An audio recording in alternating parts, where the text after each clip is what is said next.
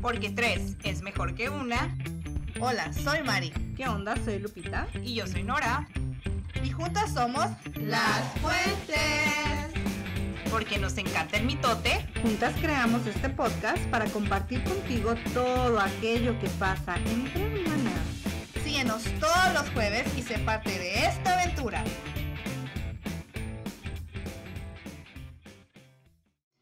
Bienvenidos, un episodio más, nuestro segundo episodio de Con Las las, Fuentes. Fuentes. Varias fuentes. Este es nuestro segundo episodio, estamos muy contentas de volver a grabar cada jueves, no se lo pierdan, síganos. Eh, y, el, y el episodio de hoy se titula Mi vida no se puede contar sin la de ustedes. Ah, es obvio, ¿verdad? Porque pues estamos hermanas, viviendo juntas, entonces vamos a hablarles un poquito de lo que fue eso, ¿no? Exacto, o sea, vamos a empezar con este episodio. Lo que se va a tratar más o menos, pues es básicamente como el título lo dice, mi vida no se puede contar sin contarla, pues con ustedes, ¿no? Entonces vamos a contar un poquito de la experiencia. Somos tres hermanas, entonces es como está la hermana mayor, la hermana menor, la hermana del medio. Entonces vamos a tratar de contarlo desde la perspectiva de cada una, porque se vive de una manera diferente, pero, sea, tan única, pero tan iguales. Entonces vamos a empezar con una mayor, que es María Rosa, de cómo fue su experiencia cuando, por ejemplo, yo nací, que soy la del medio, y la manera en que percibí eso. Pero antes de empezar, me gustaría dar como un background de lo que es, o de lo que fue nuestra, como, infancia, ¿no? El background. Mi papá, eh, pues pobrecito, es el único hombre en la, en la familia. Ay, pero bendito entre las mujeres, porque Bendito está bien entre las mujeres, sí. está bien consentido. Y mi mamá, pues es un mujerón, las personas que la conocen pues saben de, de qué se trata, ¿no? Mi mamá es un temperamento eh, muy, muy, muy padre que nos llenó, de nos educó de una manera que hasta ahora podemos nosotros como entender un poquito que todo lo que hacía o, o pasaba, pues nos formó como las mujeres que somos hoy en día. Entonces, eh, para empezar, y una de las decisiones de nuestra Lucy y nuestro Cacho fue de, aunque había el espacio en la casa para poder hacer tres cuartos, ellos dijeron no, Un cuarto grande. un cuarto grande con el espacio de cada una, pero no puertas, no nada. Ellas viven juntas. Y sé que ahorita se han de estar escandalizando varias como, ¿cómo la individualidad de cada una eh, es importante? Pero hoy en día, en lo personal, y creo que las tres coincidimos, lo agradecemos. O sea, es un- Fueron los mejores años de nuestra vida, la verdad. Eh, en un- Extraño eso. Exacto, las extraño camitas, las colchas iguales, la lámpara igual, cada una tenía su mesita igual, era como un orfanatorio, ¿verdad?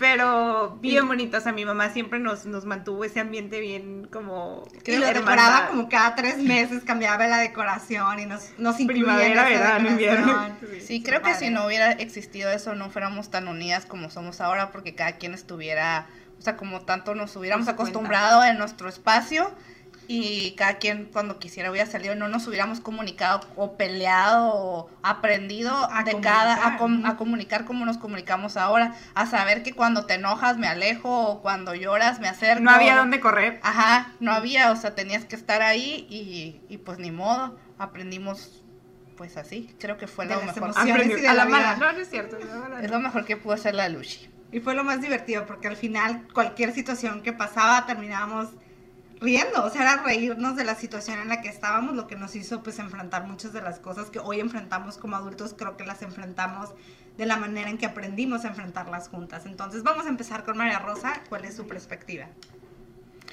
Pues primero, cuando pues yo soy la hermana mayor, entonces, bueno, crecí, siempre fui la, la el conejillo de indias de mis papás, entonces Me lo imaginé como un cuyo. fui la, o ¿Y sea, llegué, llegué a la vida de mis Oye. papás, sé que les dio mucha alegría cuando yo llegué, pero pues realmente como como cualquier papá principiante, pues apenas están aprendiendo y sobre todo creo que lo que les costó más trabajo fue cuando, pues en, en mi educación, eh, sobre todo al, al inicio, yo era una niña muy berrinchuda, Era. por lo que me cuentan. Era, ¿eh?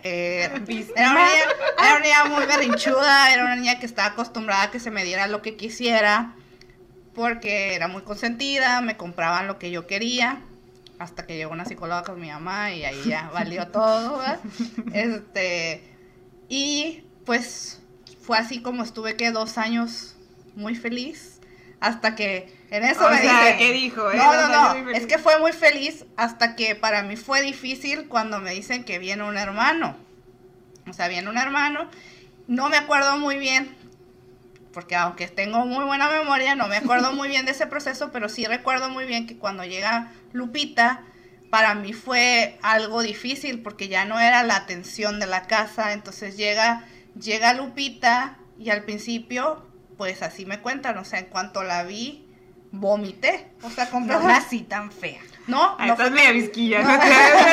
no es que nació fea, lo que pasa es que la vi, fue como tanta la... Como mi- berrinche? ajá, mi berrinche que la que vomité. ya valí, dijo. Y sabía que había llegado alguien más.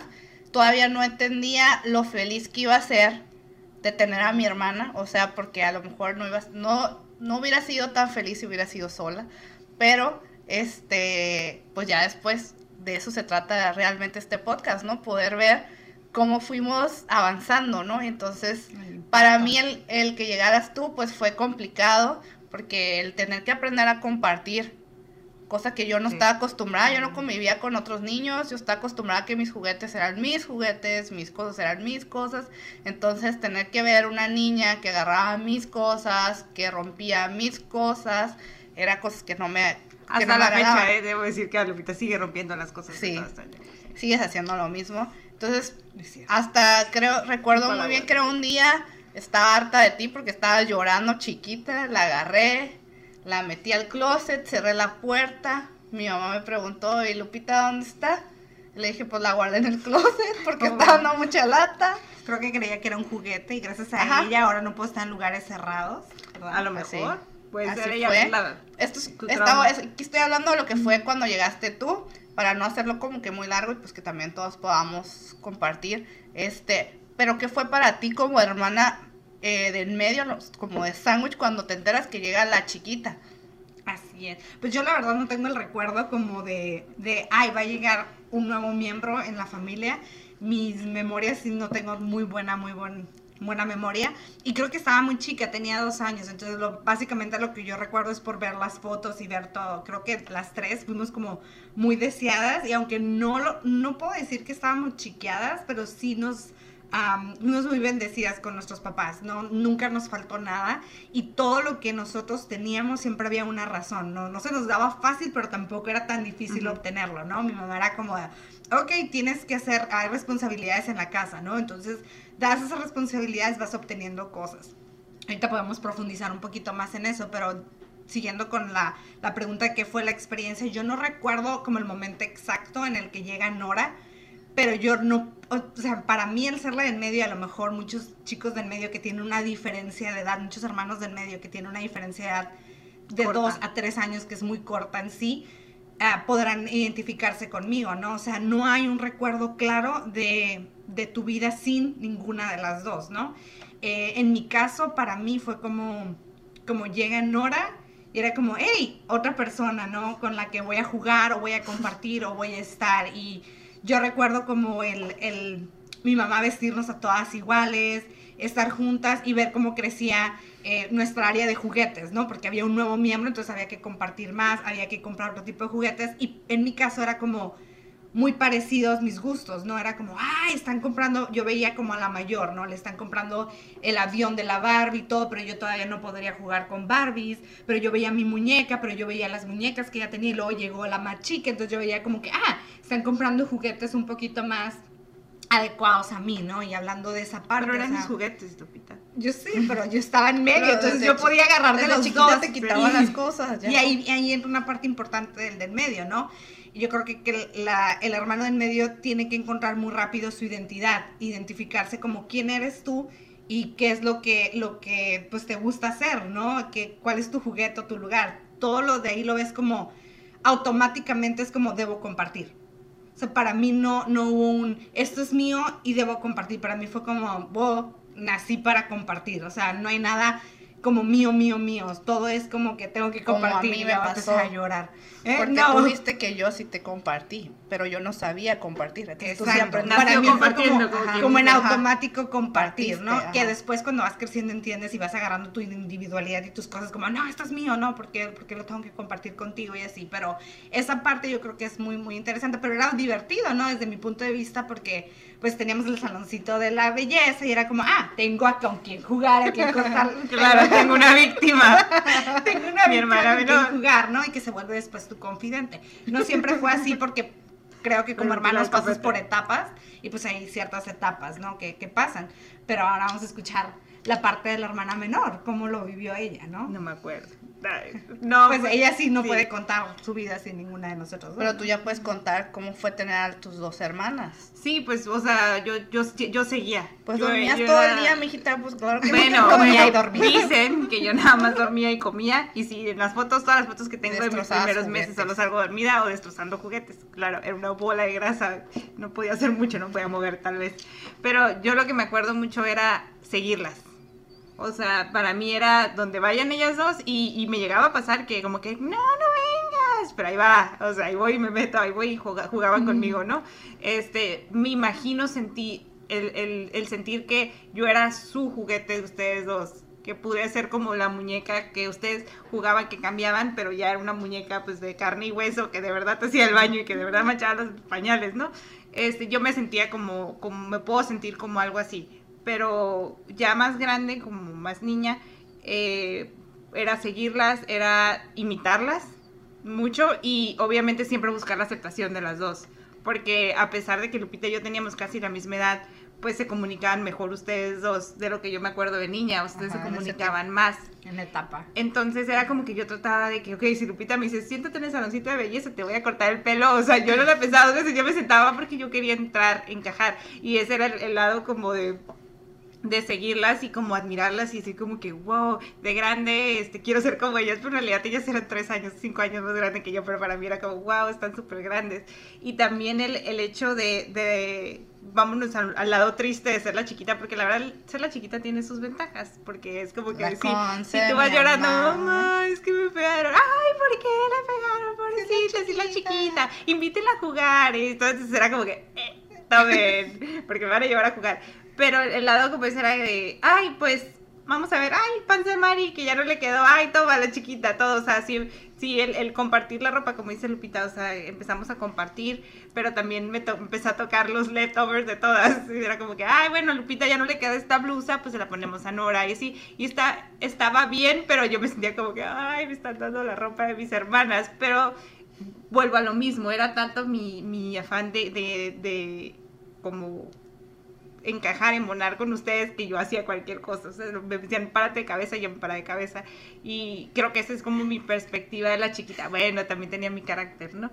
Pero esa es mi, mi perspectiva de la chiquita, porque hasta, hasta cierta edad ustedes siempre fueron más como unidas. Entonces siempre como que yo sentía que quedaba, quedaba, Porque hubo quedaba. como una edad y en me que empujaba. sí se notaba esa edad. O sea, Ujú. tú estabas más chiquita, Mari y yo estábamos en primaria, tú apenas ibas a entrar, entonces era como, oh, somos cool porque vamos a la primaria, ¿no? Entonces era como las pláticas, las tareas, todo, y tú seguías jugando con mi mamá todo el día, entonces era como que, hey, no encajas aquí, nosotros somos cool y somos grandes, ¿no?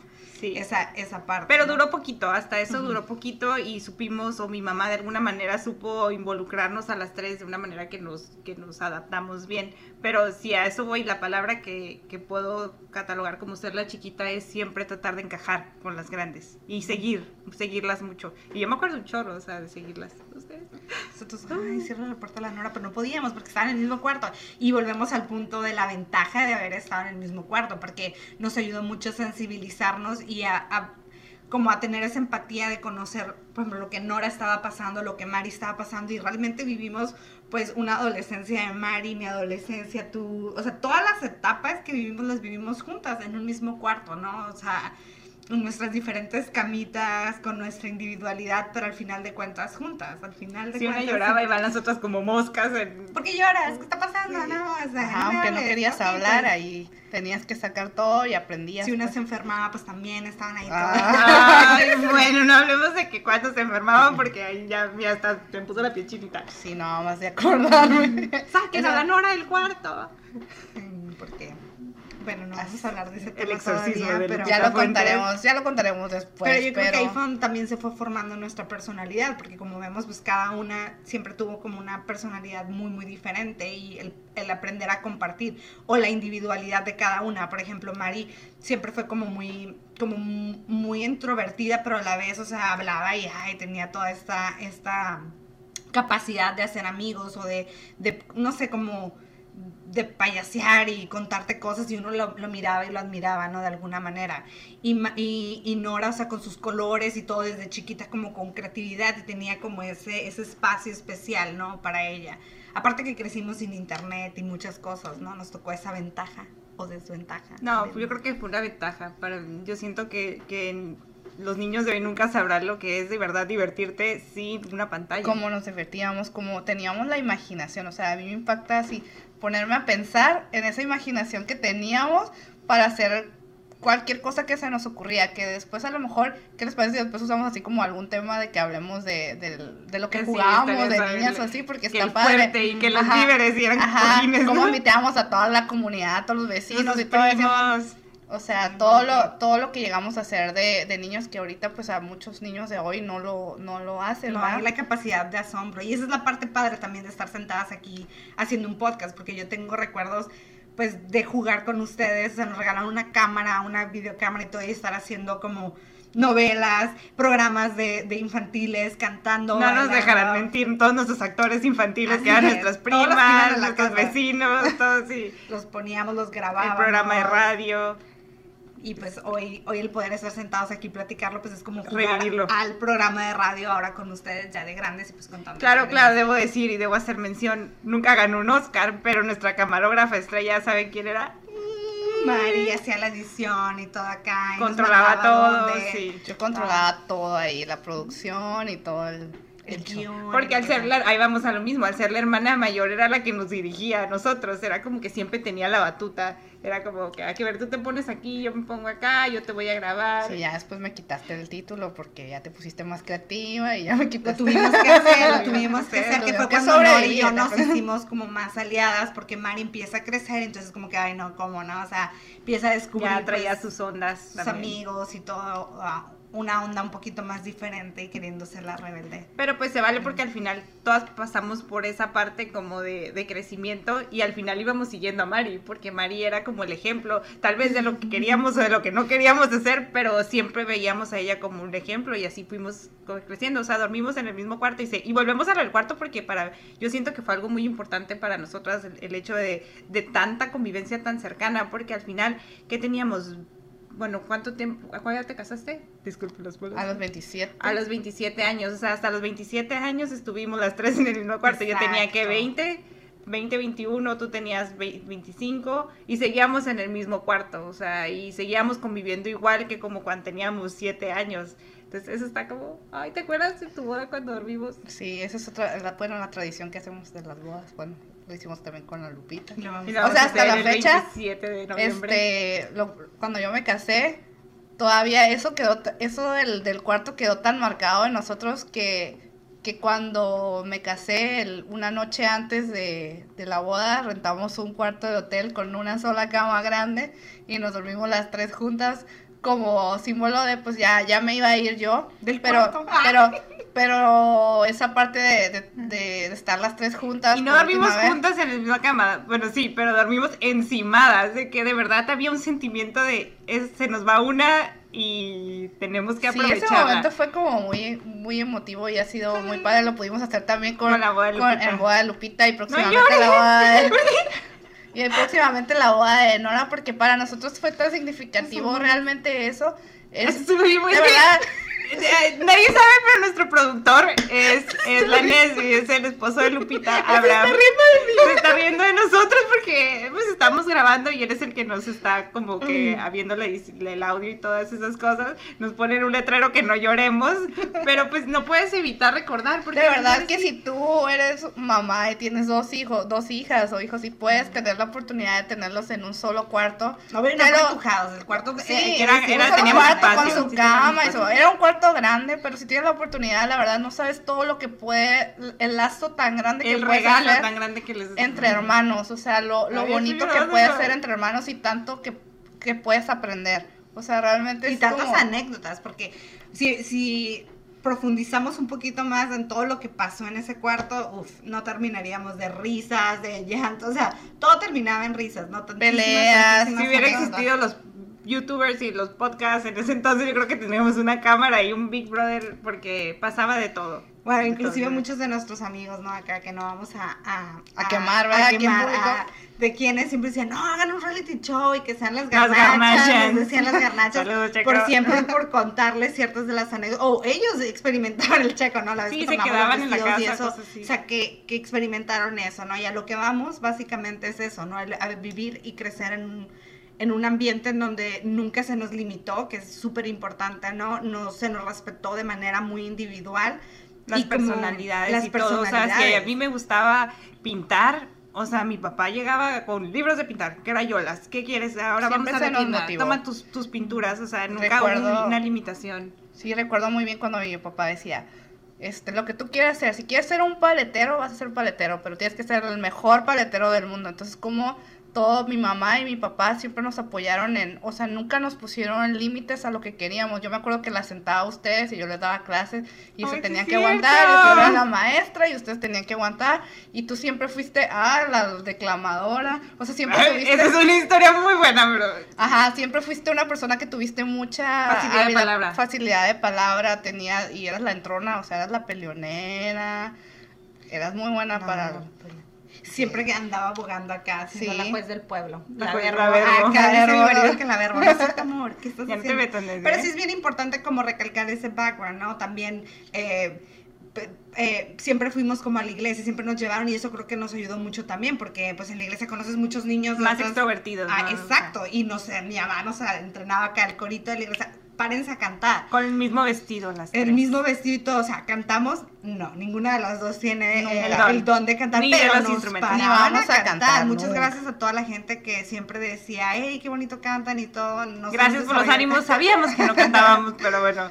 Pero pues esa es otra Pero historia que siempre se sintió. En, en conclusión, yo, yo siento que es agradecer. Agradecer el crecer en una familia donde no se nos limitó. El, Como mi papá, el, mujeres, ¿no? el- el único hombre que de la casa, o sea, Que era que difícil, aguantar. tenía que aguantarnos acá nuestros humores de todo.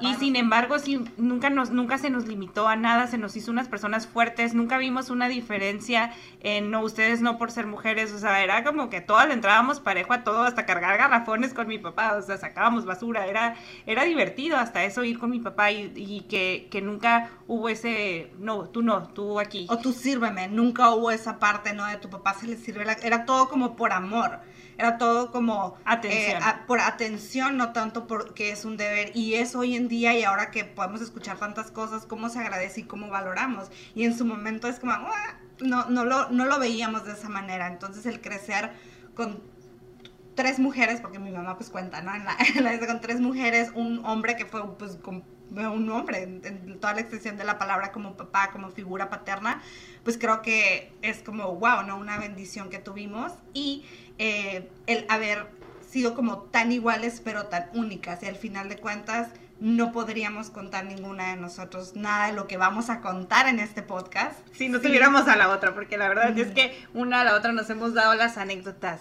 de la vida. Somos confidentes Y nos nuestro complementamos. complemento. Ajá, exacto. Y en sí, Y pues también gracias a mi mamá. O sea, yo creo que, que mi mamá ha sido un, un pilar muy grande aquí, como lo dice. O sea, siempre nos educó en amor, como dice Lupita, sobre todo a mi papá. Gracias a Dios, mi, mi mamá pudo estar con nosotros en, en toda es- nuestra etapa. Ama de casa. Ama de casa. Mi papá era el que trabajaba, mi mamá era ama, era ama de casa. Y ella siempre tuvimos nosotros la bendición de que ella nos pudiera cuidar, llevar a la escuela, recoger, espiar, todo, todo. Pero gracias a- ella nos educó con, con mucho amor. O sea, ahorita entendemos muchas cosas. En ese tiempo a lo mejor peleábamos un montón y así, pero siempre como nos mantuvo unidas y nos enseñó a respetar también a, pues a nuestro papá, ¿no? Como dices, mi papá nunca nos exigió nada y así. Pero sí, es, es la parte padre, yo creo, también de este podcast, ¿no? Que como, como mujeres, amigas, confidentes, siempre vamos a estar ahí y pues somos como individualmente Juntas. únicas, pero juntas somos como mejor. Así que de verdad, si les interesa, los invitamos mucho a que sigan en nuestro podcast porque hay muchas cosas de las que queremos platicar y pues también como inspirar a otros hermanos a que pues también lo... Las vivencias, ¿no? Es compartir, vivencias. es compartir, de verdad, tenemos Y cosas muy divertidas, sí. tenemos cosas muy divertidas y a lo mejor nadie va a ver este video, mucha gente va a ver este video, pero a mí me emociona que mis hijos, mis nietos, algo puedan estar en contacto con ¿Qué esto, puedan conocer esta generación, la bendita, la bendita tecnología. Como el nuevo álbum de fotos. Así que, pues, este fue nuestro segundo episodio. Muchas gracias. ¿Cuándo subimos el próximo? El jueves, todos los jueves vamos a tener nuestros este, podcast. Los invitamos a que nos escuchen. Y nos siguen ahí en redes para ver ahí algunos clips que vamos a estar subiendo. Así es. Muchas gracias. Nos vemos el jueves. Adiós. Adiós.